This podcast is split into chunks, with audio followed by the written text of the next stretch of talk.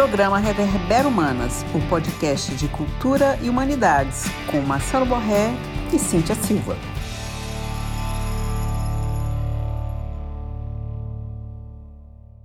Olá pessoal, eu sou o professor Marcelo Borré e quero desejar a todos bom dia para quem é de bom dia, boa tarde para quem é de boa tarde e boa noite para quem é de boa noite.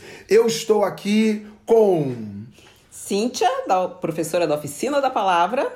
E nós estamos é, abrindo o ano de 2022 com o nosso podcast para tratar de temas como consumo, arte cotidiano, política, esporte, saúde, entretenimento e outras coisitas mais. Peço desculpas inicialmente para vocês, porque eu tô saindo de um resfriado, tô com a, tô com a, a, a minha voz um pouco fanha, percebo o nariz ainda um pouco sensível, mas a gente combinou de gravar hoje, sábado, sexta-feira santa, e a gente vai fazer isso é, é, custe o que custar. Não é assim, Tia? Isso, isso mesmo, né? E para quem está chegando agora, esse aqui é o nosso programa Reverber Humanas, temporada 2022. Esse aqui é o primeiro episódio e vai estar tá no feed do podcast da Oficina da Palavra, né? Depois é, deem uma olhada, curtam, acompanhem o, e conheçam outros episódios em que eu e o professor Marcelo já estivemos aqui batendo papo, é, sempre pegando alguma questão é, do momento e trazendo questões transversais também, né? E o tema de hoje é um tema importante, né? Nós vamos começar falando aqui sobre a guerra na Ucrânia, né? É, dispensa apresentações, né? Estávamos falando justamente sobre isso, né? Uma guerra iniciada este ano, 24 de fevereiro, ataques de mísseis russos atingiram diversas cidades ucranianas, é, atingindo centenas de pessoas, né? E o professor é, vai começar contando um pouco para a gente, aí contextualizando, e depois a gente vai puxar os temas transversais é, que nos fizeram é, escolher essa temática hoje. Então, professor, vamos lá, vou começar, tô todo mundo sabendo, não vamos requentar notícia, não é notícia, é tudo coisa velha, mas vamos ver o que que tá ficando pra gente aí, né?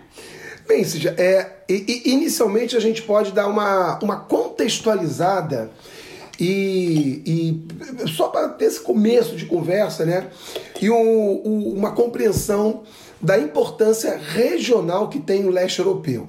Então as pessoas estão analisando esse conflito é, sem levar em conta que aquela região foi, pertenceu à, à, à União Soviética, que foi um dos protagonistas principais da Guerra Fria e quando a União Soviética se desfez, assim como o chamado Bloco Socialista, alguns nacionalismos se exacerbaram, alguns nacionalismos voltaram à tona.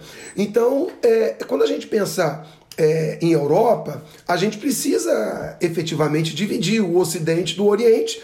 E a Europa Oriental, ela tem aí o que muita gente chama de é, é, conflitos congelados, tensões congeladas, ou é, é, até tensões que estão adormecidas, mas que eventualmente acabam explodindo, como é o caso agora recentemente é, de Nagorno-Karabakh, que envolveu Armênia e Azerbaijão em 2020 e que agora, nesse ano, inclusive talvez até em função da guerra na Ucrânia, é, é, como a Rússia era a grande, era a, a, a fiel testamentária da guerra, é, como a Rússia está às voltas com a Ucrânia, o Azerbaijão tem colocado as manguinhas de fora contra a Armênia. Né? Então você tem ali naquela região uma série de conflitos adormecidos. A própria Rússia já interveio na Ossétia do Sul, né? E acabou. O, o processo foi o mesmo, né? A Ossétia do Sul, que era um território georgiano, ela tinha uma população, tem uma população de maioria russa. Essa população, então, fez um plebiscito esse plebiscito foi é, é, apadrinhado pelo Putin e o plebiscito determinava que a Ossétia se separaria da Geórgia e se anexaria à Rússia. Então isso ocorreu na Ossétia do Sul. Nós tivemos a, o separatismo da Chechênia, do Daguestão, é, a tentativa né, de separatismos dentro da Rússia. É, e essa questão da Ucrânia, que ela merece um cuidado especial, porque desde 2014, 2013, 2014, que ali você tem tensões entre russos e ucranianos. E uma das coisas, né, Cíntia, que a gente sempre se propôs a fazer, eu acho que, como você mesma, mesma disse, né, nós não vamos requentar notícia. A guerra tá aí, tá super explorada. O, o, o factual da guerra vocês podem acompanhar pelas diversas mídias. Mas o que a gente quer analisar é são as entrelinhas desse conflito. E eu começaria dizendo: não existe é, é, é, bandido e mocinho. Né? Então a gente não pode dicotomizar a guerra dessa forma.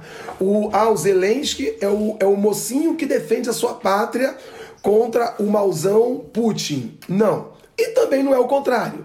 O, o Putin é o bonzinho que está tentando livrar a Europa, os, um país, os, o, o, a, a, sua vizinhança, é, é, é, do mal é, do mal neonazista. Também não é assim.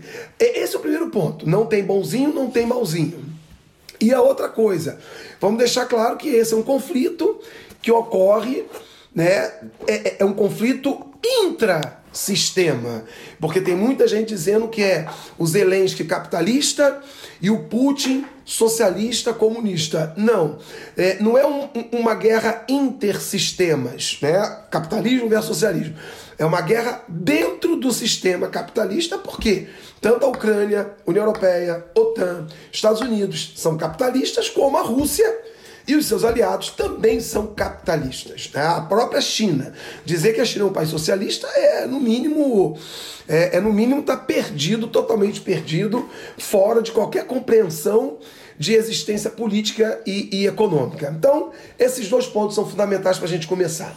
É, eu separei uma frase aqui que eu gosto, já tinha ouvido, eu fui atrás de quem tinha falado, que eu acho interessante, que diz assim, ó, a guerra é a política por outros meios, né? E a política é a economia por outros meios também, uhum. né? Do Karl Clausewitz, general do Reino da Prússia.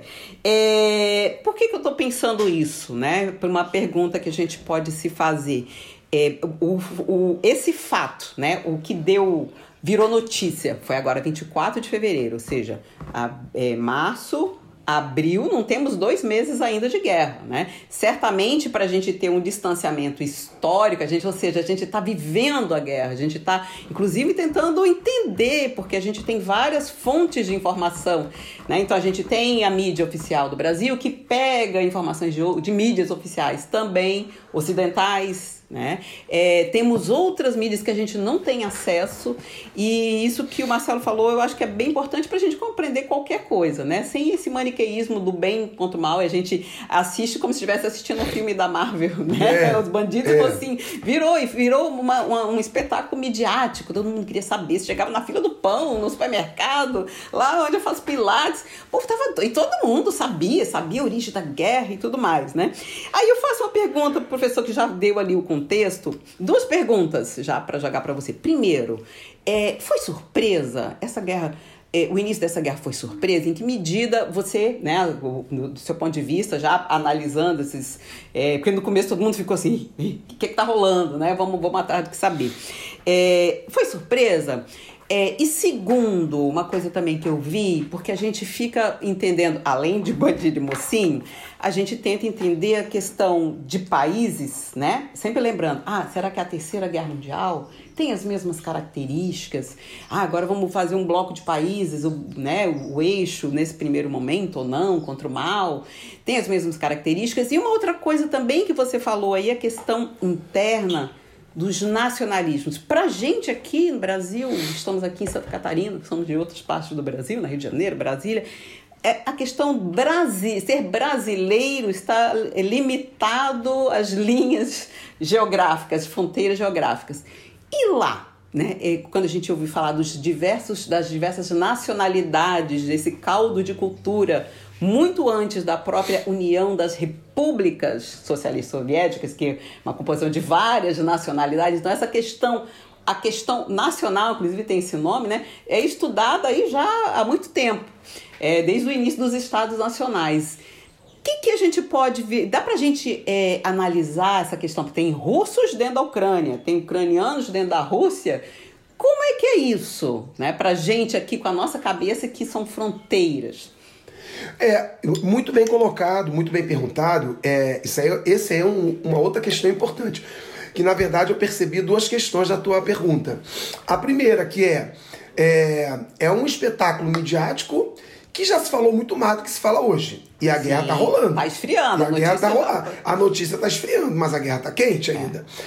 E a outra coisa, Cíntia, é mesmo essa questão nacionalista, que é algo absurdamente estranho para qualquer, eu, eu diria, americano. Do, do, do, Canadá até o. Até, do continente até americano. A, até, Argentina, Chile, é, é algo muito estranho.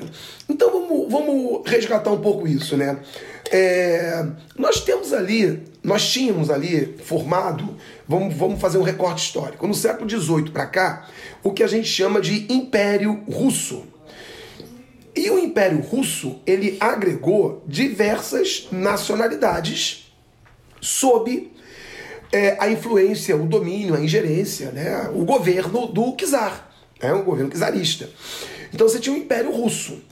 Quando você teve a Revolução Russa, o Império Russo ele passou a se chamar União das Repúblicas Socialistas Soviéticas. E vários daqueles povos continuaram agregados ao território soviético, ao que era o antigo Império Russo, agora é território soviético, sob o governo de Moscou. Então, Cíntia, tem um elemento aí que é muito importante, que é é, vamos agora pegar da União Soviética para cá. A, a, a, olha o nome, né? União das Repúblicas. A União Soviética ela tinha 15 repúblicas. 15. A Rússia é uma república, era uma república, mas você tinha a Rússia, que era uma república, você tinha Geórgia, Azerbaijão, Armênia, isso no Cáucaso, aí você tinha Ucrânia, Belarus, que é Bielorrússia, né, antiga Bielorrússia, a Ásia Central, com os países terminados em estão, né? Cazaquistão, Uzbequistão, Turcomenistão, Kirguistão, Uzbequistão e por aí vai. É, é, e você não tinha, Cíntia, não tinha. Era, isso era um país. Isso era um país. Então veja bem, você tinha repúblicas dentro de um país. Então você não tinha fronteira. Então eu sou um russo e eu vivo em Moscou mas eu quero ir para Kiev, na Ucrânia. Então eu vou. Eu quero ir para Donetsk. Então eu vou. Da mesma forma, ucraniano. Eu sou um ucraniano. É, tem muito russo no Cazaquistão. No Cazaquistão, que é um dos territórios menos povoados do mundo. Então você tem você tinha uma circulação é, é, guardadas as devidas proporções. Imagine que você não tem nenhuma restrição em sair de Santa Catarina e ir para o Paraná. Era isso. Era isso. Eu vou a Curitiba toda semana. Então era isso que, que é, é, a, a, existência da população da, da, da, União Soviética.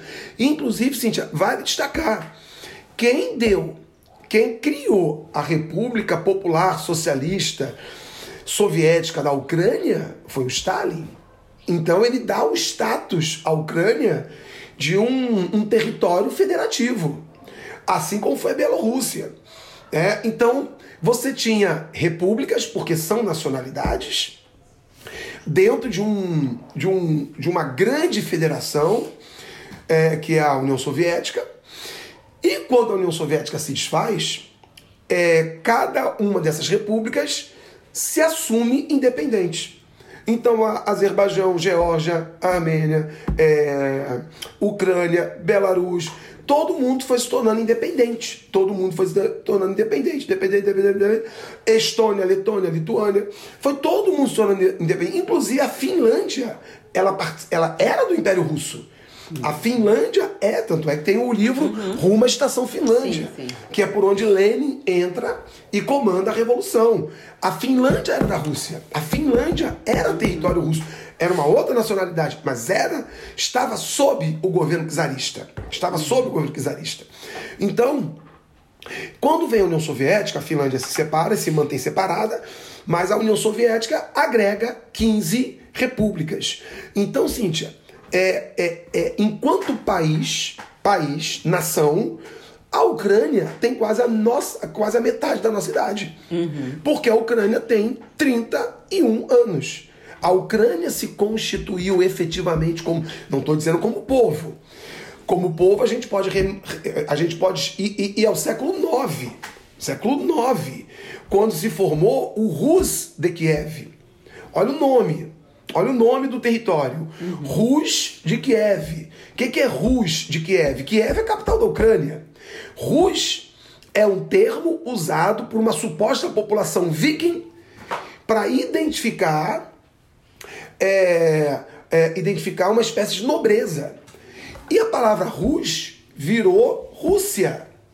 Então é como se você estivesse formando a Rússia com capital em Kiev. Por isso que se fala, ucranianos e russos são nações irmãs.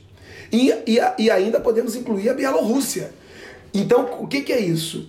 É, do Rus de Kiev nasceu a Ucrânia, nasceu a Rússia e nasceu a Bielorrússia. Uhum. Então você tem a Rússia, a Ucrânia, que era chamada de Pequena Rússia, Ucrânia era Pequena Rússia, e a Bielorrússia, que é chamada de Rússia Branca.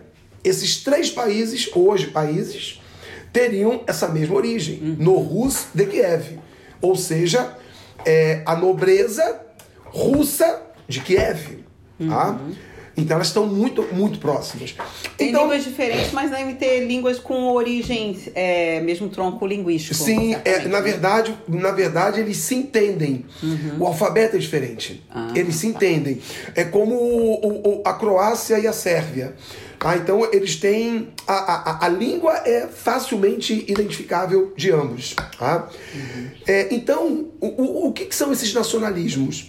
São povos mesmo, são etnias, que muitas vezes têm até línguas diferentes, que conviveram sob o guarda-chuva do Império Russo, da União Soviética, e quando a União Soviética acabou, imediatamente se formaram 15 países. Mas dentro desses 15 países existem tantas outras nacionalidades que ou estão convivendo bem, ou estão adormecidas e tal, mas estão ali.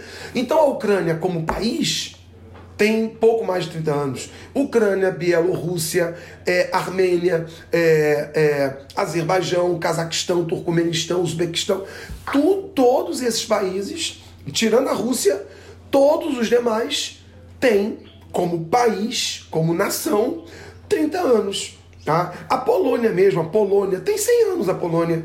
A Polônia, a Polônia comemorou em 2019 100 anos de existência. Então a Polônia se formaliza porque um pedaço da Polônia era russo, Império Russo. Outro pedaço da Polônia era Império é, prussi, é, é, prussiano, ou seja, era da Prússia, Alemanha.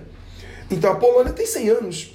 Então ali você tem muitos países que têm uma existência como país-nação recente, mas que a história do povo é muito longa, mas que esteve sob a influência de uma outra, de uma, de uma outra nação, de uma outra, é, é, de uma outra casa nobiliárquica, coisas desse tipo. Então, por isso que você vai ter, Cíntia, ali, caro ouvinte, ali naquela região você, é muito comum você ter muitos povos de um país vivendo em outro. É porque não eram países. É a mesma coisa que aqui, aqui né, Cintia? Florianópolis, Santa Catarina. Vamos imaginar uma coisa absurda. Santa Catarina virou um país. Santa Catarina vai ter um grande número de gaúchos, então brasileiros, né? vai ter um grande número de paranaenses, uhum. paulistas, é, guardadas as devidas proporções, é isso. Então isso aconteceu na União Soviética. A União Soviética acabou, nasceram, é, vamos colocar 14 novas nações, mais a Rússia, e você tinha ali uma mistura total de povos, portanto você vai, vai passar a ter passaportes que antes não tinham. Seria, é, eu preciso de um passaporte para sair de Santa Catarina e entrar no Paraná. Não, antigamente não tinha isso. Uhum. E, e para a gente tentar entender, entender um pouco mais, né? É, é, além da Ucrânia e da Rússia, a gente está vendo assim alguns países é, se correndo para apoiar um, para apoiar outro, outros assim, não, não, não, vou me meter nisso, né? Uhum. Sou amigo dos dois, ou não gosto de nenhum dos dois, uhum. né? Eu gosto de algumas coisas, não gosto de outras, né? É, falando assim de uma forma bem simples, o pessoal que está acompanhando a gente, né, entender. É, o que que para você está no centro da questão, né? Porque se assim, uma coisa diz, a Rússia entrou, nós queremos isso. A Ucrânia diz, não, isso eu não dou, eu quero isso, né? É, fala um pouco sobre isso e também já aproveito e contar um pouco, porque tá, e a tal da OTAN? Ah, a Ucrânia pediu para entrar na OTAN. Ah, entra, não entra, não aceito. O que, que é a OTAN? Quando é que ela começou? O que, que ela tem a ver com isso tudo? Por que, que os Estados Unidos que se mete, tá lá do outro lado, tá se metendo nesse vespeiro, aí a União Europeia, a Ucrânia, ah, eu quero fazer parte da União Europeia. Vamos tentar destrinchar um pouco isso daí. Ótimo. Então vamos lá. Eu vou tentar não ser, não me alongar muito, mas é uma pergunta que demanda é, isso, sim, né? Sim. Deixa eu tentar aqui. Bom, não a, a, a, gente começou essa nossa, esse nosso podcast hoje dizendo assim: é, não existe mocinho e bandido. Não existe, tá? Mas cabe aqui, Cíntia, um pequeno retrospectozinho. A gente não explica atualidade sem história. Você Com não certeza. vai, você não, não vai explicar a tua vida, professora de letras, que passou, foi funcionária pública, né? É, é, pegando apenas a tua existência hoje, né? Você tem filhos, tem uma história, nasceu em outro lugar, né? Num determinado tempo. Num determinado tempo, né? teve uma formação. Então, não estou defendendo um lado nem outro, porém, porém, vamos falar de real política. Quando a União Soviética acabou, a, é, o fim da União Soviética ele trouxe. Isso não foi uma coisa aberta, mas está nos arquivos, tanto de Washington quanto do Kremlin. Está uhum. nos arquivos. Uhum. Você fez acordos. E que acordos você fez? Ó, a União Soviética vai acabar, mas é necessário que o Ocidente respeite o espaço russo porque a União Soviética acabou, mas a Rússia assumiu, né? É dado à Rússia, até do, do ponto de vista esportivo, a Rússia é herdeira da história da União Soviética. Então, tudo que aconteceu de 1917 a 91, a Rússia herdou. A Rússia herdou. Primeiro ponto. Então, quando a, acaba a. Quando finaliza. Quando acaba o, o, a União Soviética, você tem ali uma, uma espécie de acordo, ou, ou um compromisso, ou uma conversa mais velada, né? não, é, não foi uma, coisa tão explicitada, que era a OTAN, a Organização do Tratado do Atlântico Norte, aliança militar anticomunista, antissocialista, ela não poderia. É uma associação militar. Militar. Militar. É uma é organização militar. Militar, uma organização né? militar. Curiosamente chamada Atlântico Norte, é. mas que foi para o leste europeu. Então, é, a OTAN, de forma meio que velada, né, não foi uma coisa explicitada e tal, não poderia ou não deveria, não seria prudente, não seria prudente se estender em direção à Rússia. É isso. Mas isso não aconteceu em 1997, né, que foi quando se, de, se teve a grande expansão da OTAN. Da OTAN. E lembra, Cíntia, que a OTAN foi criada por causa da Guerra Fria. Uhum. A Guerra Fria acabou e a OTAN continuou. O Pacto de Varsóvia acabou, né? que é a outra aliança militar socialista. Então a OTAN, na gestão Bill Clinton, inclusive com a Madeleine Albright, né, que, que morreu recentemente, que era a, a, a grande chefe da política externa estadunidense, a OTAN em 97 acabou tendo uma expansão muito grande para o leste europeu. E aí acabou recebendo Estônia, Letônia, Lituânia, é, Polônia. Então, vários territórios e países que é, também, aí eu vou dizer, não muito sem razão, não muito sem razão, tinham receio de uma reviravolta russa porque foram países que sempre estiveram suscetíveis, é, é, é, sujeitos a um avanço russo. Né? Tanto é que a Rússia anexou a Letônia, a Estônia e a Lituânia em alguns momentos da sua história. A própria Polônia, que era um território russo, né? a Finlândia, que era russa. Então você tem uma expansão da OTAN. Vale dizer que não é a OTAN que convida oficialmente, é o país que pede para entrar na OTAN. Então, Estônia, Letônia, Lituânia, Polônia pediram para entrar na OTAN. E a OTAN aceitou. E, Cíntia, entrar na OTAN não é uma coisa tão simples porque demanda também dinheiro. Não é assim, eu vou entrar na OTAN e pronto, estou protegida de qualquer ameaça. Não, você tem que pagar. Você tem que contribuir. Tanto é que o Trump, ele queria sair da OTAN. Por que, que ele queria sair da, sair da OTAN? É, embora a gente tenha mil críticas ao Trump, o Trump foi um cara que teve uma visão de política externa dos Estados Unidos muito mais ponderada que, e, e, que, os, que os democratas. O Trump falou: por que, que eu tenho que ficar pagando, sustentando a OTAN? Quem está sustentando a OTAN é os Estados Unidos. Quem está sustentando a OTAN é, o, é, é, um país que tem suas demandas. É, ele ameaçou sair da OTAN. O Trump uhum. ameaçou sair da OTAN. Então, um país entrar na OTAN implica que ele tem que colaborar com a OTAN. Ele tem que, parte do PIB dele tem que ser destinada à OTAN. Vai para a OTAN. E a OTAN se expandiu.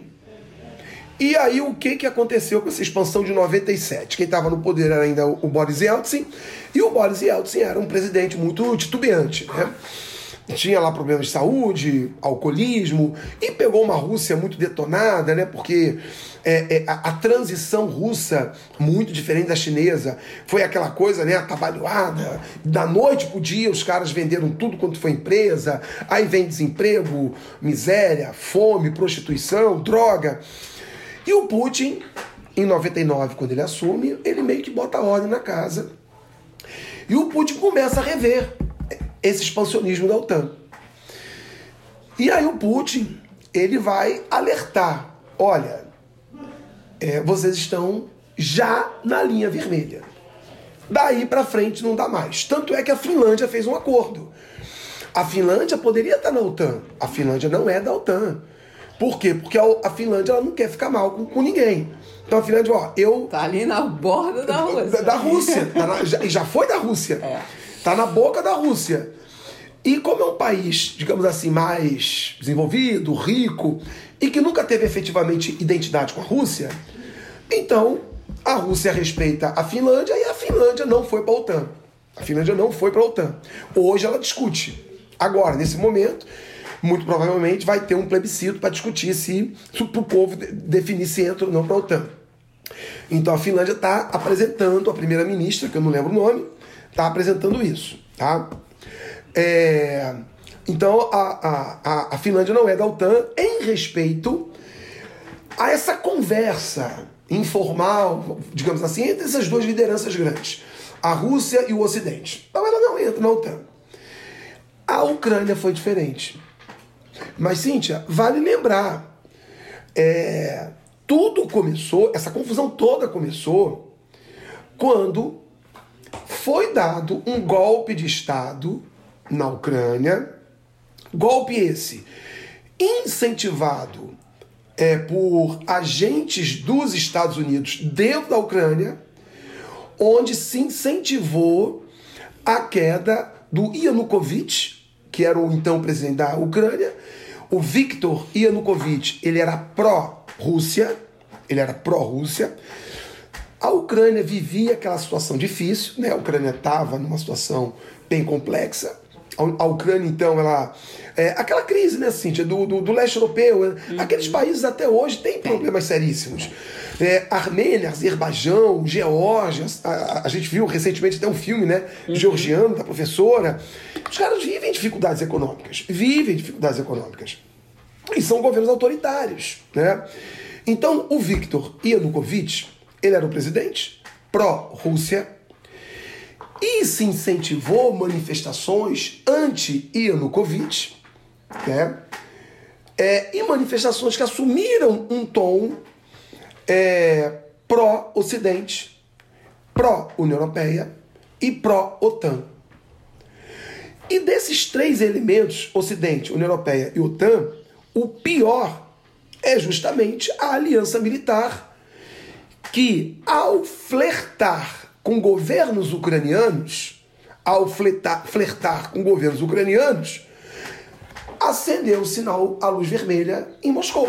Uhum. Então, a grande questão que está por trás dessa guerra é a aproximação da Ucrânia com a OTAN. Uhum. É, eu, eu, sempre digo que C não faz história. É. C não faz história.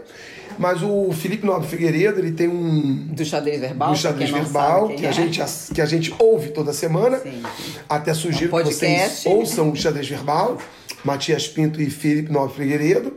A gente já é ouvinte há seis anos, basicamente, desde 2016, né? Estamos Sábado é dia de fazer faxina aqui ouvindo xadrez verbal. É, é, quando não tem a gente fica muito triste.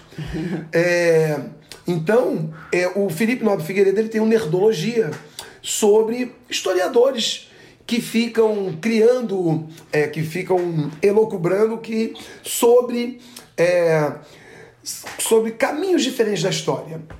É, então, se, é, por exemplo, o caso mais simbólico é se os nazistas vencessem a guerra, como é que seria? Né? Então, a gente estava até uma vez acompanhando a série, que eu até não gostei muito, é, o homem do alto do castelo, alguma é. coisa assim, né? Que era isso. Bom, então o que, que eu estou dizendo? Esse C não faz história, mas a gente pode fazer um exercíciozinho especulativo, tá? Vamos fazer um exercício especulativo. É, é, a, a Rússia sempre alertou para a OTAN. OTAN deu esse é o seu limite. Pessoal, nós estamos falando de real política, tá? O mundo real é esse. Você faz política, você tem limites. E esses limites, quando não são respeitados, a gente acaba, né, muitas vezes, desembocando em conflitos armados. Então, a OTAN, que é uma aliança militar da Guerra Fria, ela não poderia, ela deveria, e a própria Ucrânia, né? Eu não diria nem a Ucrânia, mas a OTAN. Vamos tirar a Ucrânia disso. A OTAN. Ela poderia estabelecer definidos os seus limites. Ó, daqui para frente a gente não avança.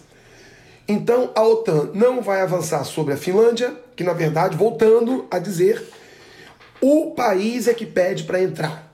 Mas obviamente, você tem membros da OTAN que por debaixo dos panos fazem um convite. Mas é o país que oficialmente pede para entrar. Então, é, o limite é Finlândia, Ucrânia, Bielorrússia. Acabou tá? E na Ucrânia, em especial, até pela relação, né, Cíntia, super estreita que ucrani, ucranianos e russos têm, a Ucrânia, ela, é, a partir da, dos protestos de Euromaidan, Euromaidan é a praça, né? Praça Europa, que foi que levou a queda do Yanukovych, né? E que levou ao poder o Poroshenko. Isso na Ucrânia? Isso na Ucrânia em 2014. Né? Então, em 2013, 2014, foi incentivado, foram incentivados os protestos. O Yanukovych cai, é, assume um grupo e depois é eleito Poroshenko, que é um nacionalista pró-Ocidente. Pró-Ocidente. É, então, o que acontece? O, o, o, o, sinal vermelho foi a aproximação da Ucrânia à OTAN. Foi isso. E o Putin tinha já alertado: ó, a linha vermelha é essa. Vocês não passam dela, não pode passar dela. E a Ucrânia, a partir de 2014, vem ameaçando ir para a OTAN. Vem ameaçando. Então houve a intervenção russa né, em 2014 a guerra, houve uma guerra mesmo, houve uma guerra, só que aquela guerra se limitou a, a um conflito interno. É, é, claro que a Rússia ela participou indiretamente, armando a população russa do Donbás, de Donetsk e de Luhansk. A Rússia armou, sem dúvida nenhuma, os russos que moravam ali. Então você teve uma guerra, uma guerra mesmo. Tanto é que você teve um plebiscito ali e a população de Donetsk e Luhansk, naquele plebiscito, é, aprovaram a independência da Ucrânia e a anexação à Rússia. Porém, os acordos de Minsk fizeram com que a Rússia recuasse. Então, o que, que foram os acordos de Minsk? Crimeia é russa, se reconhece como russa. Donetsk e Luhansk têm autonomia mas são ucranianas. Isso é basicamente o acordo de Minsk. Basicamente é isso. E agora com Zelensky, a, a, o Putin acusa a Ucrânia de voltar a flertar com a OTAN. Então, o, o, o Putin vai acusar o governo Zelensky de negociar com a OTAN. E a OTAN, eu, eu, eu, eu, brinco muito em sala de aula, o Putin perde a mãe, mas não perde a Ucrânia. Uhum. Porque ela é um, um elemento pétreo na, na, na, na, existência russa. Do ponto de vista, do ponto de vista, Cíntia, do ponto de vista da defesa russa, isso é muito importante que se entenda, do ponto de vista da defesa russa, a Ucrânia é pétrea, é fundamental. Eu vou fazer uma outra comparação aqui meio absurda. Vamos imaginar que o México, o México resolva sair de qualquer acordo com os Estados Unidos e vire um país comunista. Vamos imaginar algo assim, né? Uhum. Ou vamos imaginar que Rússia, Irã, China, é, Venezuela, é, Cuba, Nicarágua fizeram, eles fizeram um bloco, é, um bloco militar. E vamos imaginar que o México tenha aderido a esse bloco militar. Vai dar ruim. Vai dar ruim, porque os Estados Unidos vão dizer é uma questão de defesa, nossa? Uhum. né? Não, tá, não estão corretos. Sim. Mas isso é real política. A gente não pode imaginar que isso não vai acontecer. Isso vai acontecer. Uhum. Então a Ucrânia, ela é, ela, ela é um país independente. Independência esta que quem deu foi o Stalin, quando criou a República Socialista Soviética da Ucrânia. Tá? Aí ele criou. E vamos lembrar que o, o, o presidente Nikita Khrushchev entregou para a Ucrânia a Crimeia. A Crimeia era russa, era território oficialmente russo. E por uma questão de estratégia, por uma questão de é, é, é, tá todo mundo no mesmo território, o que, que o, o Khrushchev fez? O, o, o, Ucrânia, vocês que são uma república ligadas a nós, podem administrar a Crimeia podem administrar. Está no território de vocês, é uma península de vocês.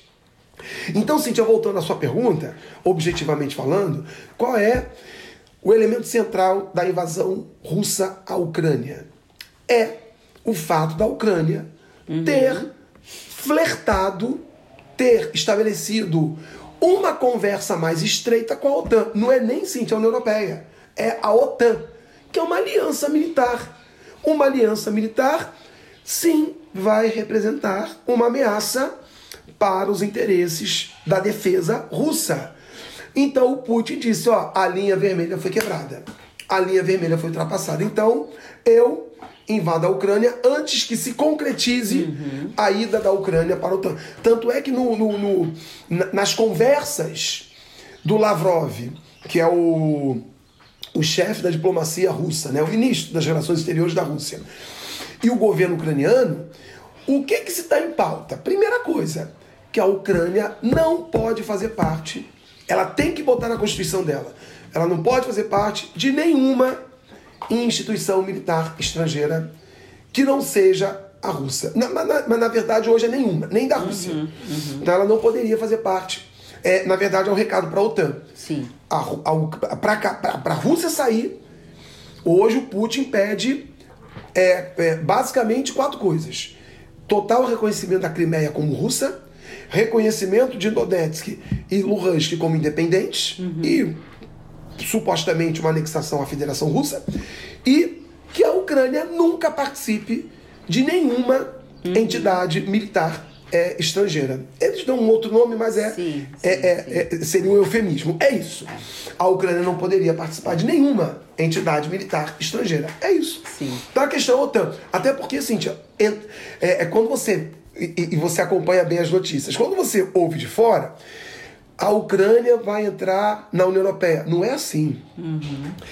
É, quais são os países que estão próximos de entrar, os mais próximos de entrar na União Europeia? E que era para supostamente é para entrar em 25, 2025. Sérvia e Montenegro. Uhum. Mas estão ainda assim muito distantes. Por quê? Porque você tem que fazer um rearranjo econômico no seu território que é muito grande. Hoje, né, Cintia, a gente, pelo, pelo, através do xadrez verbal, a gente ouve muito isso. Quais são os países que recebem mais verba da União Europeia? O, o, a Hungria e Polônia. Uhum. E são os países mais eurocéticos, que é uma contradição que tem. Então a União Europeia, ela está muito com o pé atrás de aceitar. Eurocético, só explica pro pessoal aqui que o pessoal pode. Hum, ah, eurocético e eurocêntrico é diferente. É, eurocético é, são é, grupos políticos e líderes políticos é, que são contrários à União Europeia e que até defendem que seus países se retirem da União uhum. Europeia. Tá? Então a, a, a União Europeia ela está muito reticente, muito receosa da entrada de países do leste europeu na União Europeia. Eles estão receosos. Uhum. Além do que, não é só um receio político, é também uma questão econômica. A União Europeia vai ter que ajudar esses países. E ela não quer muito arcar com isso nesse momento. Então não é assim, a Ucrânia quer entrar e vai entrar. Não é assim. Até, vamos imaginar, acabou a guerra, resolveu-se tudo, a União Europeia apressa para que a Ucrânia possa, inclusive, ter uma recuperação de guerra, se sensibilize e tal, e a Ucrânia entra. Pode ser, mas em condições normais, a Ucrânia estava muito distante de entrar na União Europeia. OTAN pode ser, União Europeia não. Uhum. Então a questão central qual é? É a OTAN. É a OTAN é, ter a Ucrânia como o, o, um dos seus países associados. Uhum. Seria isso. E pegando o gancho ali que você falou já, pegando a questão econômica, né, é, sem, sem a gente se aprofundar muito, mas a gente sempre, olhando, né, assim, tem guerra, ah, os Estados Unidos vai lá pro Oriente Médio, é. ah, o que, que ele vai fazer? O que que tem ali de riqueza, tanto na Ucrânia como na Rússia, né, que tem um impacto no mundo todo, que tem um impacto na Europa, a gente está vendo aí uma série de sanções, e são sanções, pelo que a gente tem acompanhado, muito diferentes do que foram as sanções na Segunda Grande Guerra, né? É, que tipo de sanções?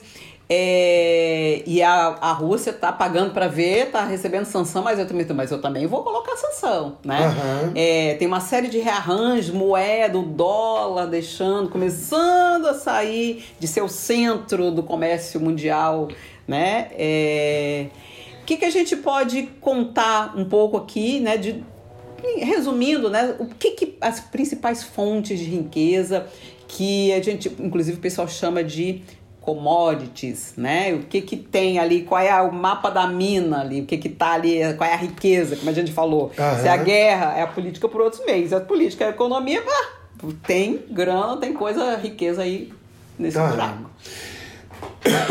Bom, então, é, a, a Ucrânia é um país desprovido de grandes riquezas. A Ucrânia, dentro da União Soviética, era a segunda principal república, a primeira era a Rússia, mas a Ucrânia não tem.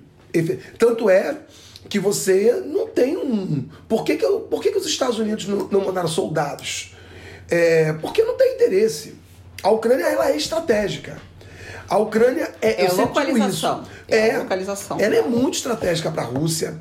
Ela tem uma relação mesmo com a Rússia de origem que é a mesma. Podemos dizer assim, como eu falei, do Rus de Kiev, que foi criado em 900 e, em é, 839, se não me engano, é século 9.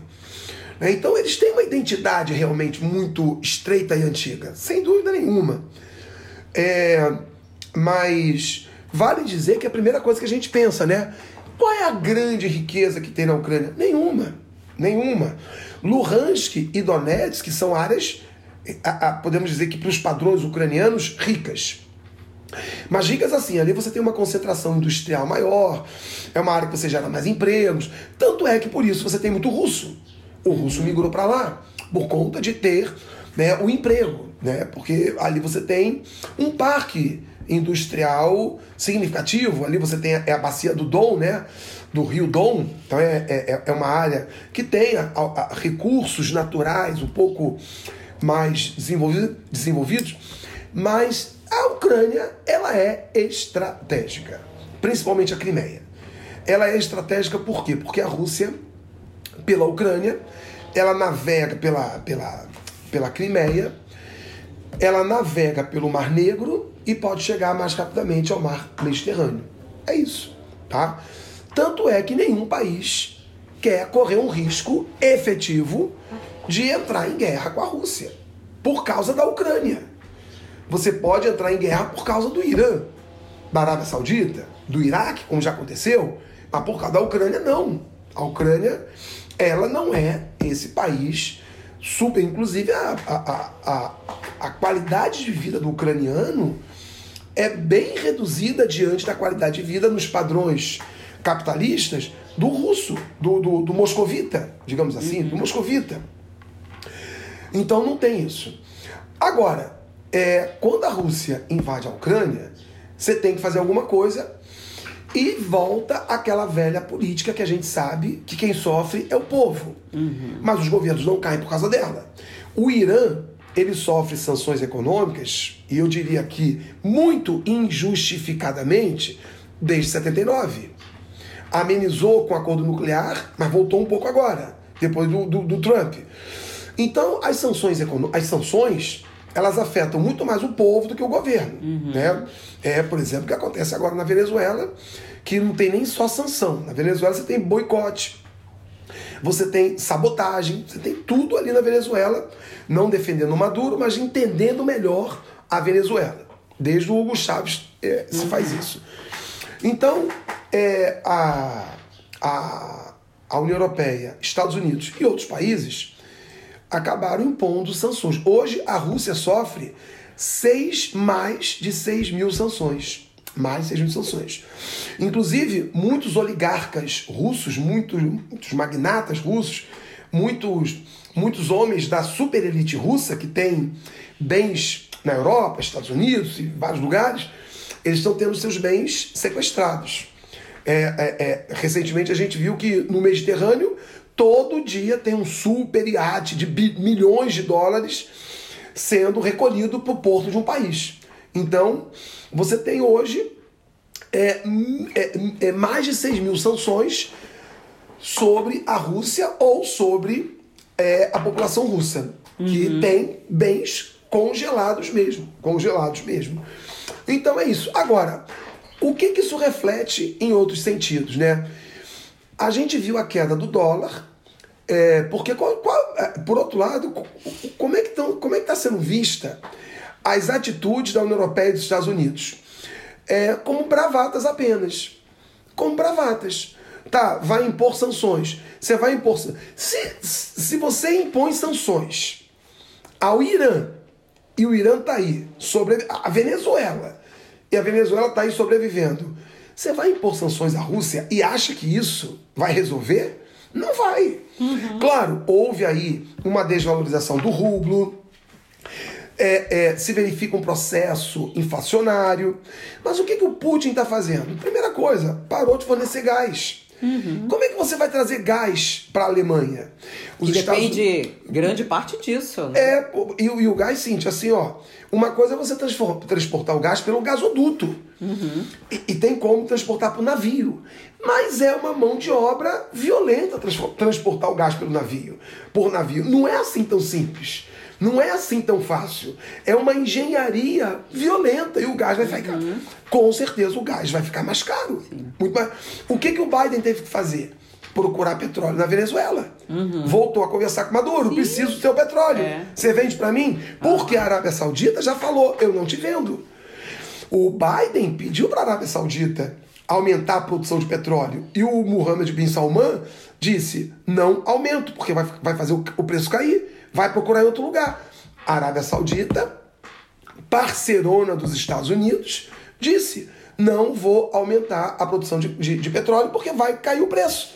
Procure em outro lugar. E o Biden botou o rabo entre as pernas e pediu para o Maduro, que obviamente vendeu porque precisa. Uhum. Então, isso mexe. É. E aí, Cíntia, é por isso que eu falo: não tem mocinho, não tem bandido. Uhum. O Biden é o cara que é o cara que referenda o governo absolutista da Arábia Saudita. Uhum. O governo autoritário, um dos piores, um dos países mais violentos do mundo. E a Arábia Saudita disse não ao Biden. Por quê? Porque não era interessante. Uhum. Aí o Biden tem briga com o Maduro, mas precisou do Maduro. Sim. O Maduro não gosta do Biden, mas precisou do Biden. Então, então fica a gente aí nos Como botecos. se fosse uma questão só ideológica. É, ficam os caras no boteco se matando por causa, de, por causa dos Estados Unidos e Rússia, Aham. e os dois não estão nem aí. Não, e é. amanhã, se for interessante se aproximar, vão se aproximar. E até digo mais, se você tiver um país efetivamente socialista surgindo, vai todo mundo se juntar contra esse país socialista. Pode ter certeza. Então, é, é, como é, é, se percebeu essas bravatas do Ocidente sobre a Rússia e sanções causam prejuízo? Causam. Mas nada que uma Rússia não resolva, tanto é que o Putin falou o quê? Olha, vai, vou quebrar patente, e já está quebrando. É. Putin está quebrando patente, e ele pode. Aham. Vou estatizar a empresa estrangeira que tiver aqui. E ele vai fazer isso, vai fazer isso com a Samsung, pode fazer isso com o McDonald's, pode fazer isso com qualquer uma, vai quebrar a patente, vai nacionalizar e vai parar de vender petróleo. Aí, e aqui. É, truca aqui que eu truco aí. É. Acabou. E vai parar de vender petróleo, vai parar de vender gás natural. E eu quero ver como é que eles vão fazer. Sem petróleo e sem É. gás natural. Então, eh, respondendo, a, por, um dos fatores da queda do dólar tá aí. Aí aparece o outro lado, que é a China. Aham. A China já negociou com a Arábia Saudita, com a Índia, já negociou em yuan. Em yuan. Que é a moeda da China. É que não é bem a moeda, né? É, é uma.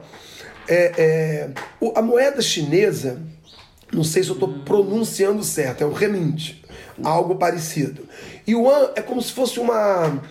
É como se fosse uma, moeda- unidade de tá. medida, alguma Tá, coisa assim. Mas a gente fala yuan. Tá. A gente fala yuan. Sim, o mundo sim. fala, é normal Tá. falar yuan, tá certo. Mas ela não é bem a moeda chinesa. Mas então, Cíntia, e os caras estão negociando. Vai mudar, vai mudar a lógica É. da a configuração dos impérios, Pode digamos exatamente, assim. Isso, vai, isso já, já trincou. Já trincou há muito tempo. Tanto é que você tem. Você teve é, o acordo de Irã, Rússia e Turquia em Ankara em 2017. A, a esse acordo, a China se aproximou. tá? Então a China, ela é o, o, o avalista dessa guerra da Rússia. Sim. E muita gente fala, ah, professor, por que, que a China não entra na guerra? Porque a China não entra em guerra. E muita gente fala assim: ah, a, a- invasão da Rússia à Ucrânia avaliza a invasão da China a Taiwan. Não, China não vai invadir Taiwan. Por quê? Porque a China tem uma coisa chamada paciência. A China, Cíntia, da, da, da, da Revolução Socialista Chinesa para cá, quantos países a China invadiu? Nenhum. Muita, ah, invadiu o Tibete. Não, o Tibete era dela. O Tibete era da China. Foi tirado da China. Ela retomou. Tá?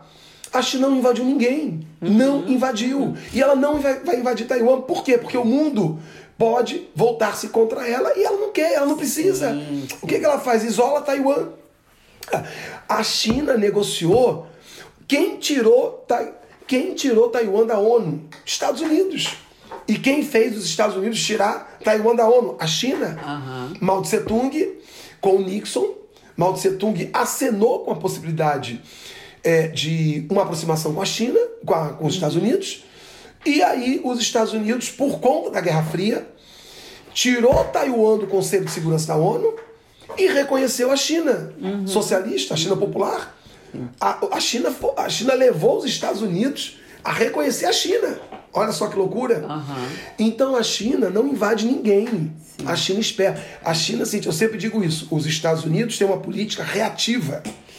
A China tem uma política propositiva. Sim, sim. A China não vai assumir, a China vai apoiar a Rússia, mas não assume a guerra, porque a China não assume. Aham. Nunca assumiu. A China não assume a Coreia do Norte, mas a gente sabe que a China sustenta a Coreia do Norte, mas a China não assume. Então, o, o, o outro flanco é esse. Sim. A China vem mordendo pelas beiradas. É. Ela vem mordendo pelas beiradas. Que foi o que ela fez com a América Latina e África. Sim. Quando houve o, o atentado ao World Trade Center, é, o George Bush criou a doutrina Bush, que é o combate ao terrorismo. Os Estados Unidos, Cíntia, ficaram 20 anos, 20 anos fechados no terrorismo. E aí veio o, o termo, né? Grande Oriente Médio, que são os países islâmicos, muçulmanos, do norte da África, do Cáucaso do Oriente Médio e mais o Paquistão que está ali no, no subcontinente indiano e o, a Ásia Central. Então os Estados Unidos é, jogaram toda a sua força no Oriente Médio, no Grande Oriente Médio, para combater o terrorismo, ameaçando, intervindo, estando presentes em países muçulmanos. Uhum. E eles simplesmente fecharam os olhos para a África e para a América Latina. Aham. É quando a China percebe isso e avança com tudo. E ninguém fala disso na, na, na, na, na grande mídia. Ninguém fala isso. Ué, do nada a China é, se apresentou na América Latina e na África. Do nada, nada vem. Aham. Então, por que, que a China entrou na América Latina? Porque os Estados Unidos cometeram a maior cagada da sua existência. A maior não, porque eles fazem tantas, né? É, Uma é. das maiores Sim. na sua existência, que foi vamos combater o terrorismo. Terrorismo não se combate dessa forma, por quê? Porque as, as fronteiras são fluidas. Sim. O cara entra em qualquer lugar do mundo, como entrou nos Estados Unidos. Com certeza. Aí o que, que eles fizeram? É, jogaram todo o peso deles, todo o peso deles na no, no- nesse co- combate ao terrorismo, que é no, no chamado Grande Oriente Médio, que vai do Marrocos até o Paquistão, pegando Ásia Central e Cáucaso, se concentraram ali, abandonaram a América Latina. O que, que a China fez? Entrou com tudo. Aham. Abandonaram a África. Sim. O que, que a China fez? Entrou com tudo. Quando eu digo abandonaram a África, é, abandonaram a África subsaariana e até mesmo parte da África, do norte da África, você tinha agentes americanos, mas você não tinha uma presença efetiva. Então a China foi entrando e foi comendo. Então a China, ela está aproveitando e está comendo isso aí. A gente não sabe o que vai acontecer. né? sim. Não tem como saber o que vai acontecer. Mas até aqui, o que, que se percebeu? Uma queda. É, é, é, embora você tenha as bravatas, as sanções, os discursos virulentos, embora você tenha tudo isso, a população não vê nenhuma medida efetiva. As populações do mundo não veem medidas efetivas. Então, quem é que aparece cada vez mais aos olhos do globo? É a Rússia se impondo e a China mordendo o mercado cada vez mais. É, mesmo que se diga, né? é, a Rússia esperava que a guerra fosse mais rápida. Sim. A, a Rússia está tendo pesadas baixas. Está tendo. Mas, aos olhos do mundo, a Rússia invadiu. E, a, Rú- e ninguém tirou. A Rússia invadiu e ninguém tirou. Acabou. É isso que, é isso que interessa pro, pro espectador tradicional, Sim. pro espectador comum. Ele não está analisando, pô, a Rússia teve pesadas baixas. É, tá tendo um gasto de guerra muito alto. Não, ele não está analisando isso. Ele não tá. Ele está analisando que a Rússia entrou e ó, ficou todo mundo caladinho depois que a Rússia entrou. Sim. E ninguém falou mais nada. Pronto, é isso, tá? Então, até por uma questão né, assim, machista, o Putin tá saindo como o fodão do processo, Aham. o grandão do processo, enquanto que os outros tá se reduzindo enquanto figuras públicas. É. E, e eu quero passar, é, pegar a partir daí, né, para fazer uma transição para uma outra temática aqui também, que inclui isso, que é a questão cultural e né, uma, uma- umas coisas que eu vou puxar aqui. Mas é importante, até o pessoal que já conhece a gente, né, é, sabe que, e foi importante o que você falou, né, é, é bom a gente saber o que está por trás disso tudo, quais os interesses e estudar a história, né? Então, se a gente pensa assim, é, como é tudo agora no momento, você acha que tudo sempre foi assim, sempre foi o dólar que foi a moeda de troca no comércio mundial? Não, e se a gente pegar em termos de história, isso é muito recente, isso foi ontem, foi depois, É. da, depois da guerra, né? Segunda depois, Guerra. Depois da Segunda Guerra. Segunda. Né? É, minha mãe já tinha nascido, Aham. né? Ou seja, é ali, ó, um, um- respiro né? Aham. dentro de história. É. A gente sempre tem que analisar isso ao longo do tempo, né? Por isso É. que é importante, a gente está falando aqui dois meses dessa guerra, é, por isso que a gente está buscando, assim, a gente está dando um contexto, mas a gente está puxando questões que são questões é, permanentes, né? Que são Sim. questões para a gente pensar, questão de fundo. Até eu acho que tem brecha aqui, depois a gente vai jogar nas redes, a gente quer saber de vocês sugestões de temas para a gente abordar, mas a gente sempre faz questão de trazer, né? Inclusive a gente tem alguns programas sobre isso, sobre a filosofia, sobre a sociologia, para pensar na questão ideológica, como isso é apresentado para a gente, como é que a gente compreende, quais as fontes, quais os interesses. Mas uma coisa que para a gente é quem conhece a gente sabe, né? A gente é contra a guerra, né? Essa guerra não é uma guerra do povo, não é uma guerra do trabalhador, é uma guerra de interesses grandes, né? Mas de uma minoria, né? Então isso é importante sempre é, frisar aqui, reforçar. É, e pegando esse gancho aí ideológico que a questão cultural está envolvida, né? É, primeiro, né, até anotei aqui para falar, é, é, surgiu não só no Brasil, em outros, talvez até imitando outros lugares, se falou muito no início, até porque a imprensa oficial, né, como vem muita notícia requentada aí das próprias fontes dos Estados Unidos, né? É, Reuters e essas agências né, de notícias ocidentais, e a gente sabe muito pouco de outra visão, mesmo uhum. que seja para fazer a crítica, não, mas a gente não tem essas as fontes. E aí começou um processo de russofobia, de cancelamento da Rússia, né? E aí tem um.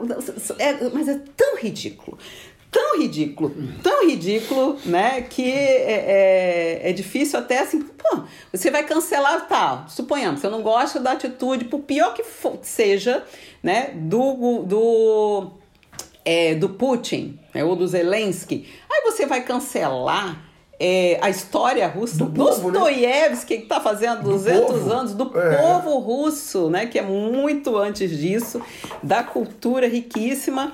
É, aí você vai. Teve evento de 200 anos do Dostoiévski, né, é, da morte né, dele. É, não, do Nascimento, né? Nascimento. É, do é... Nascimento. Isso, da obra. E agora? Não me lembro. Não, acho, que é, acho que é Nascimento. É, Nascimento, né? Do Dostoiévski. Porque estava contra o governo da Rússia, né? É, é gente mudando é, prato de restaurante, deixando de ser estrogonofe. Que foi uma jogada de marketing é, do, isso. Do, do, do, super, do, do restaurante. Do né? restaurante. A outra, do daquele drink, o Moscomilli, virou Kiev Mirli. o negócio é tão ridículo, né? que dispensa comentários, né? Mas, é, inclusive, a gente depois no, no final aqui, quando falar na parte das dicas culturais, né? na literatura russa, tem o balé, tem uma série de questões, né? Que é interessante para a gente conhecer. Eu já, inclusive, ouvi falar de pessoas que foram à Rússia que é, o povo russo, né? Eu não sei se de Moscou, né? Porque também não dá para generalizar.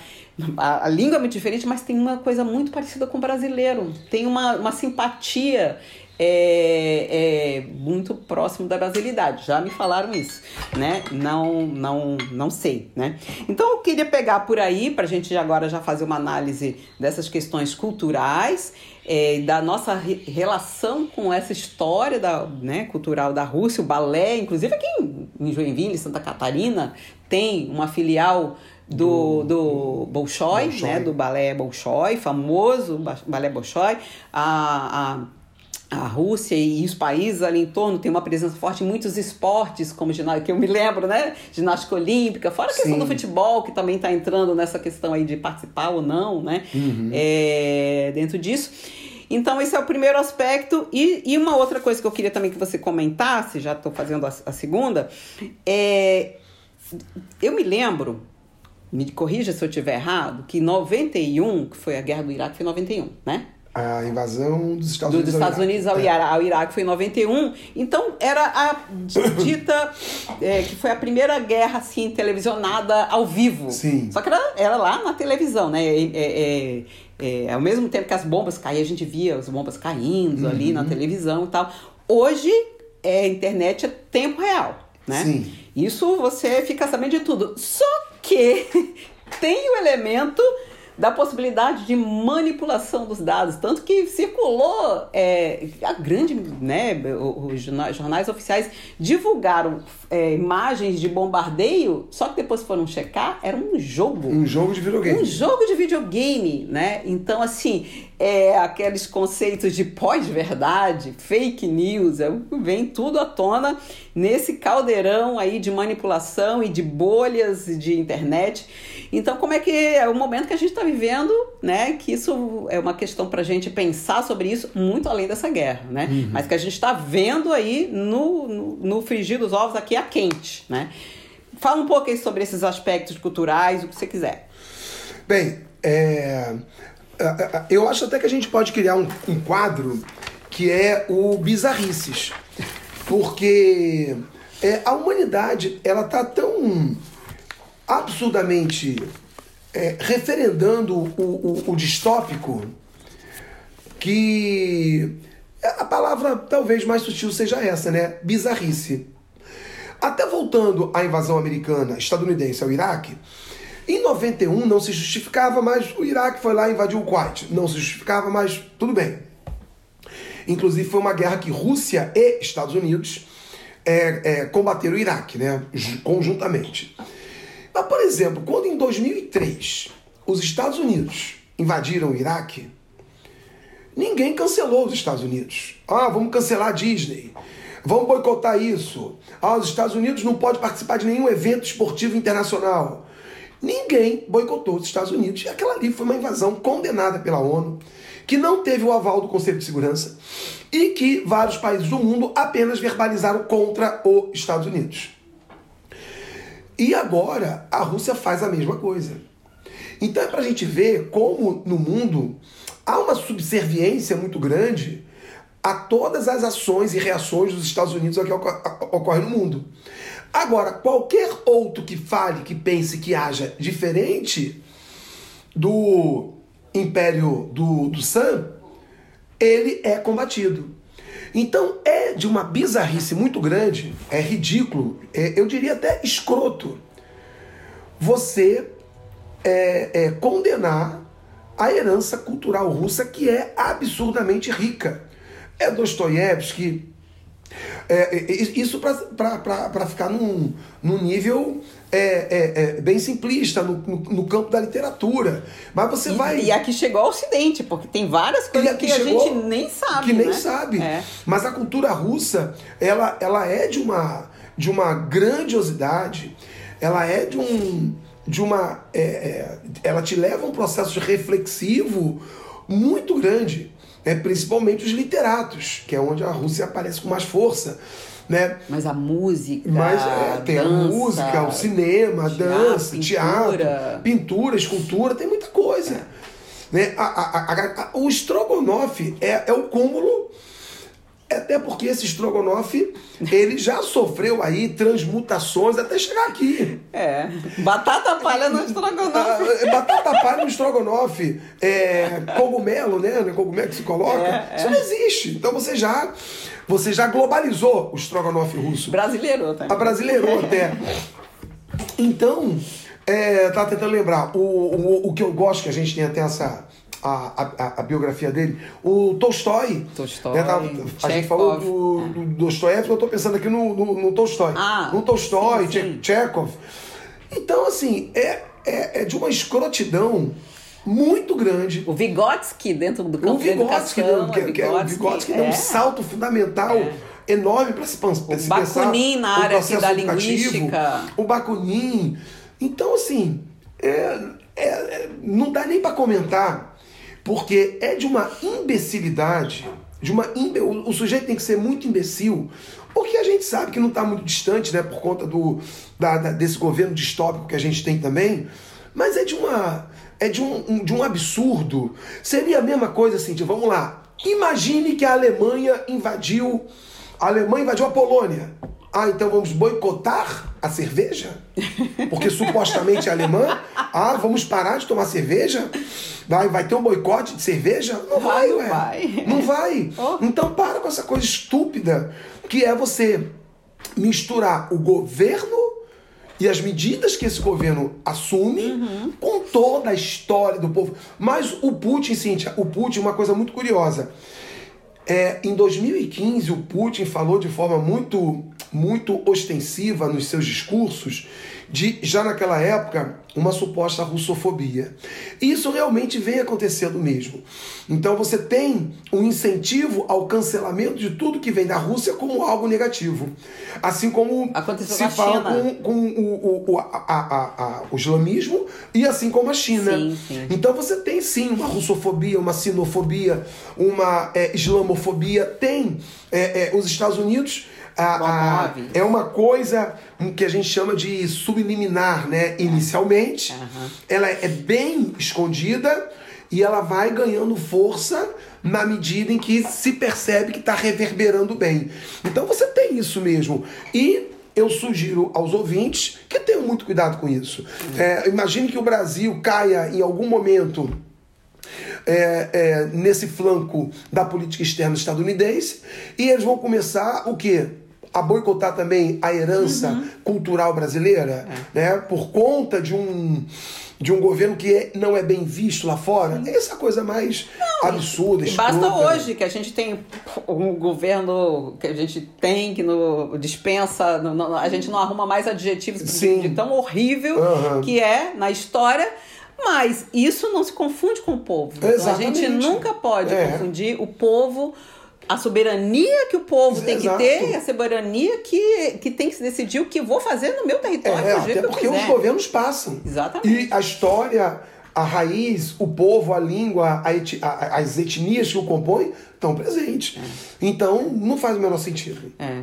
Acho que até fica aí uma pra gente pensar, de repente, um episódio sobre ideologia, trazendo conceito, porque às vezes também tem algumas é, divergências, né? O que se é, é inversão do real, se é consciência do, do- da base material, tem É. dois conceitos, mas de repente a gente buscar lá na filosofia, na sociologia, um programa para trazer um pouco Sim. sobre isso. Eu acho que tá na ordem do dia, né? É, a gente tem os nomes, né, de fake news, né, pós-verdade. Se fala muito fake news, mas isso não é novo, né? Não, é, é é nova forma. O Stalin, é, o Stalin fez muito isso. é, né? não, e a própria. Algo a- parecido. é, e, e aí, assim, se a gente for pegar ao longo da história, como é que isso acontece, essa inversão, essa manipulação, essa esconder esses dados. Agora, a forma como isso chega, chega para você, chega no seu celular, como se fosse uma coisa especial, isso é, É- diferente, É né? porque. E a pulverização. É porque assim, a, a- bem ou mal, e a gente sabe que a nossa imprensa é uma imprensa bem picareta, a nossa grande imprensa, a gente sabe que ela é picareta, mas bem ou mal, você tem. Você tinha. Quando, quando a imprensa tem que divulgar algo, ela tem que ter um certo cuidado com as fontes. Bem ou mal, é esse cuidado ela tem que ter. E hoje não. Hoje eu posso, no meu celular, produzir um- uma, uma determinada imagem e compartilhar, dizendo, ó, olha o que. eu- Vamos lá, eu pego ali uma imagem e coloco 100 crianças decapitadas numa zona de guerra. E eu, pá, é, é, é, mando para os meus contatos que vão repassando e aquilo ali vira uma notícia de que é, é aceita é, passivamente por todos. E vamos imaginar que eu coloque, ó, olha o que que o Zelensky na Ucrânia ordenou que se fizesse, ou Putin na Rússia. E pronto, e tá feito, e eu não tenho responsabilidade nenhuma com isso. E eu acho que muito dificilmente vão saber de onde saiu aquela imagem. Então hoje as pessoas comuns que não têm responsabilidade com nada acabam produzindo isso e isso é né, reverberado né, para todo mundo. Então é isso que acontece, né? É, com É certeza. isso que vai acontecendo.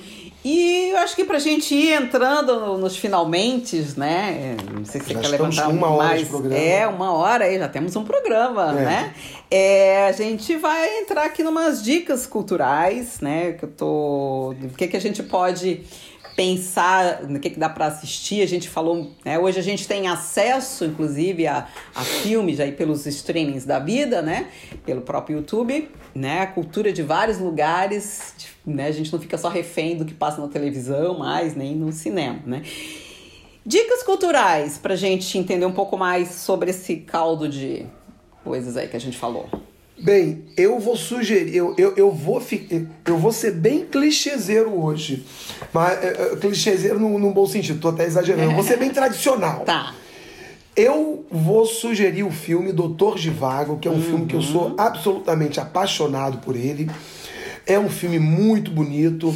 É um filme que mostra a Rússia revolucionária, pré-revolucionária, a Rússia revolucionária, é, a, a, o, o, as dificuldades de se viver nela em plena guerra civil. Então, é, fica aí uma interpretação maravilhosa do Omar Sharif. Então, Como do Marcelo Mastroianni. Ah, não, não, ah, Omar Sharif. Não, é o Sharif, tá certo. Né? Então fica aí essa, essa minha dica. É, o Doutor Givago. Ah, então, então já pegar aí uma, uma carona. Ah. É, e Reds também, né? Porque aí são duas visões diferentes da Revolução Russa. Sim. O Reds. O Doutor Givago, que é um filme lindo, e o Reds também, que teve um impacto aí na minha vida. Aham. É, o, o- eu sou muito apaixonado pelo Doutor Givago, pelo filme. Então o filme é, é um filme é, belíssimo, muito, muito bonito. É, tem fotografias e imagens bem bacanas. E a história é muito bacana do Sim. Doutor Givago. O, o Reds, o Reds eu confesso que eu nunca fui muito apaixonado por ele, não. Mas eu sei que ele, eu sei que a Cintia gosta. Sim. Nunca- Mas é no livro 10 dias. no que- livro 10 é. do, do John Reed, eu, eu gostei muito do livro. Aham. O filme em si eu não curti muito, não, mas é porque o livro do John Reed, aí fica, fica então a dica do, do livro. isso. Fica a dica do livro. É. o livro é um livro tão, tão bem escrito, tão bem escrito, que eu, acho, que- eu achei que o filme deixou um pouco a desejar. Mas assim, é um filme bacana. É um Sim. filme muito bacana. É, é claro que é romanceado, mas eu tô contando assim, teve impacto na minha. Eu, eu assisti É, quando isso, né? estreou no cinema. Aham. Eu tinha 16 anos, estava no ensino médio. No ensino médio, não, né? No segundo grau, que não se chamava ensino médio. Sim. E o professor de história, estávamos estudando Revolução Russa, História da Rússia. Ele disse: Aham. vocês têm que assistir esse filme. Eu fui. Eu achei lindo, chorei, achei, assim, me Aham. marcou muito. Então eu tenho um- uma, uma questão afetiva com. Sim. O Doutor Givago, já assisti várias vezes, a trilha sonora é linda, a interpretação, mas são até visões diferentes também da, da, da- sobre a própria Revolução Russa. Aham. É, então, eu acho que, que é legal. E nessa ainda do, do filme, eu estava tentando me lembrar, que eu não lembrei o nome, ver se você se lembra, que a gente falando dessa coisa da guerra e da, da manipulação da guerra, que é um filme com Dustin Hoffman, que os Estados Unidos estavam passando por uma crise lá, um, um- tinha um escândalo no- na, na presidência, lembra? E aí Lembro. eles- ele foi contratado como cineasta para produzir uma falsa guerra. Lembro. Eu não me lembro desse. Depois a gente vai pesquisar e vai colocar aqui é, para vocês. Mas é um filme fantástico. Mostra toda a manipulação, né? Criada até um herói, uma trilha sonora. E as pessoas acreditam, né? Eu acho que isso tem tudo a ver com o que a gente está vivendo, né? É, para a gente discutir aí essa, essa questão. Eu tô tentando lembrar o nome do filme, que é muito legal. Inclusive, tem uma cena desse filme que o cara fala assim. Mas o povo vai acreditar nessa história? E o, acho que é o Dustin Hoffman que fala: Ué, como não vai acreditar? Tá na TV? Se tá na TV, eles acreditam. É, Esse filme é muito legal mesmo. É um filme, É muito bom. é um filme bem bacana. É, depois vou procurar o É, nome aqui e colocar Willie Nelson aparece nesse filme, ele faz a trilha sonora. E é na Albânia. É um conflito na Albânia que o presidente tem que falsamente intervir, porque a popularidade dele tá baixa e ele tem que É. Tem ganhar as escândalos de corrupção, Sim, né? é. É. bem, bem isso. A gente já viu esse filme por aí, né? Gente, lembrei o nome do filme que eu mencionei aqui no episódio. É Mera Coincidência, com o Dustin Hoffman. É, e, e de livro, eu vou indicar um livro, Cintia, que eu li. Eu li esse livro é, é, como livro de bolso, da Ed Ouro. Eu li esse livro, é, eu estava no ensino médio, mas foi um livro que eu gostei tanto. Vou- vou- é, aí esse aí eu, eu ia dar uma outra dica, que era o Guerra e Paz, mas eu lembrei desse. O nome do livro é Ressurreição, do Tolstói. Tá vendo? Ó, Sempre temas assim existencialistas, né? O Ressurreição ele trata disso. Eu não quero falar mais nada porque da, da, da ressurreição Sim. do ser humano, né? Do cara é, é, é, é, ele renascer, né? Sim. É, estamos em Páscoa, né? Então Claro, renascer. claro. Então eu fico essa dica, o Dr. Givago e o Ressurreição Aham. do Tolstói. E eu queria que você desse uma dica Sim. que tem a ver com xadrez, que eu não vou dar porque eu não vi. Mas você viu aquela série, Ah, você gostou muito e isso, como xadrez. Gambito da Dama. É, não é o Isso. gambito da dama, né?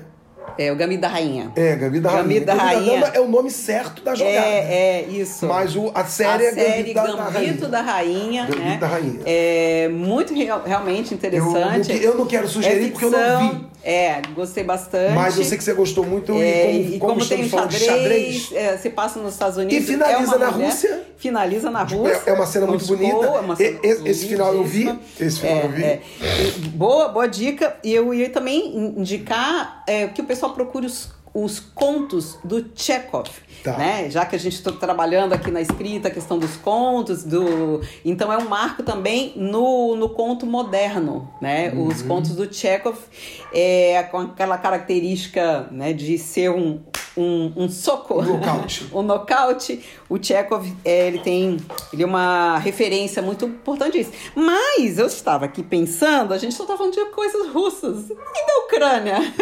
né? Aqui no Paraná a gente tem uma colônia ucraniana, inclusive Tem, fomos visitar. Curitiba. Fomos visitar um parque Um na Ucrânia, parque. trouxemos é, um ovinho, a questão do, do nascimento, É. tem uma questão religiosa, porque até meio ali tem um pouco das memórias dos ucranianos que Sim. vieram para o Brasil, né? A Clarice Lispector é de origem né, ucraniana, Ucraniana, o Paulo sim. Leminski é de origem ucraniano também, Aham. né? Então a gente está falando dos russos e também a gente não falou dos ucranianos, né? Aham. Teria algum mais, alguma coisa aí dos ucranianos que a gente poderia... É, eu indicar? confesso que não, não conheço. Eu, eu acompanho a Ucrânia desde a União Soviética no campo futebolístico, mas no campo cultural, artístico, artístico cultural não. Até porque, Cíntia, muitos ucranianos. É, olha, olha só, olha só a proximidade deles. É. Foram para Moscou, Ah, muitos, outros vieram para o é, Brasil, foram é. para outros lugares. Sim. Então, Vieram fugindo da guerra também. muitos uma da, guerra. da Segunda Guerra Mundial, não era do domínio russo, né? Mas você não tem é, tão fortemente presente no Ocidente o que seria essa cultura ucraniana, mas volto a dizer, essa cultura ucraniana ela se mistura muito ao elemento cultural russo.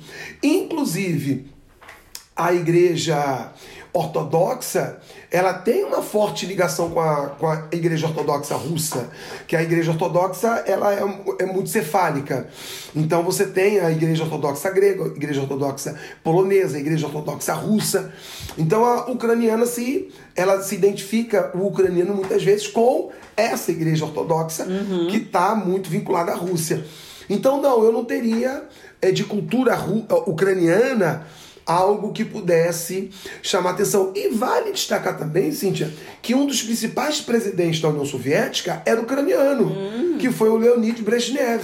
Ele era ucraniano, de nascer. Inclusive é muito interessante porque a cara do Brezhnev é muito tipicamente ucraniana. É- é- E eu tenho um professor amigo meu, que é o, o professor Urtigão, que ele é muito parecido com o Brezhnev.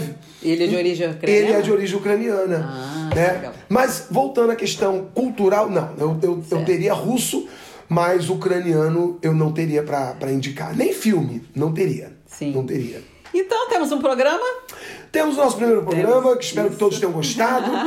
Fica aí, a- ficam as dicas culturais. Isso. E a gente vai se encontrar a cada. É, a gente, a, a gente, a gente ainda tá aqui, a periodicidade, a gente, por enquanto é um de vez em quando, que a gente quer se comprometer ao quanto antes, né? É, temos aí outros programas juntos também, que é o Além das Palavras. Deem uma olhada ali no nosso no canal do YouTube, no nosso podcast tem muita coisa bacana, mas esse aqui é o primeiro episódio do Reverbera Humanas, que é o novo programa temporada 2022 e já vou deixar um aviso aqui, né, Marcelo? Lá no nosso Instagram, nós vamos, tanto eu, na Oficina da Palavra, quanto o Marcelo lá no, no, no dele da, e do Reverbera, vamos abrir uma caixinha de sugestões, a gente, quando a gente for divulgar esse podcast aqui, é, de temas. Quer saber? O que, que você gostaria de saber? O que, que você gostaria de, de que a gente conversasse aqui, porque aqui a gente em casa, no café da manhã, no almoço de família, a gente conversa de tudo, né? Aqui em casa vai de um, um extremo de futebol, de guerra, de política, de comida, né? É, de tudo a gente fala, né? Então a gente quer trazer isso aqui para vocês compartilhar é, essas reflexões, né? Uhum. Com o objetivo é, não só para os vestibulantes, a gente sabe que é importante enriquecer o repertório para a redação, para entender a prova, mas para a vida, para a gente se entender como ser humano né, que está lutando aí por um outro tipo de, de mundo. É isso? É isso, Cíntia. Então, Gente. que todos sejam muito bem-vindos, que vocês tenham gostado, que vocês tenham curtido. E é, teremos sempre ah, novidades interessantes para vocês.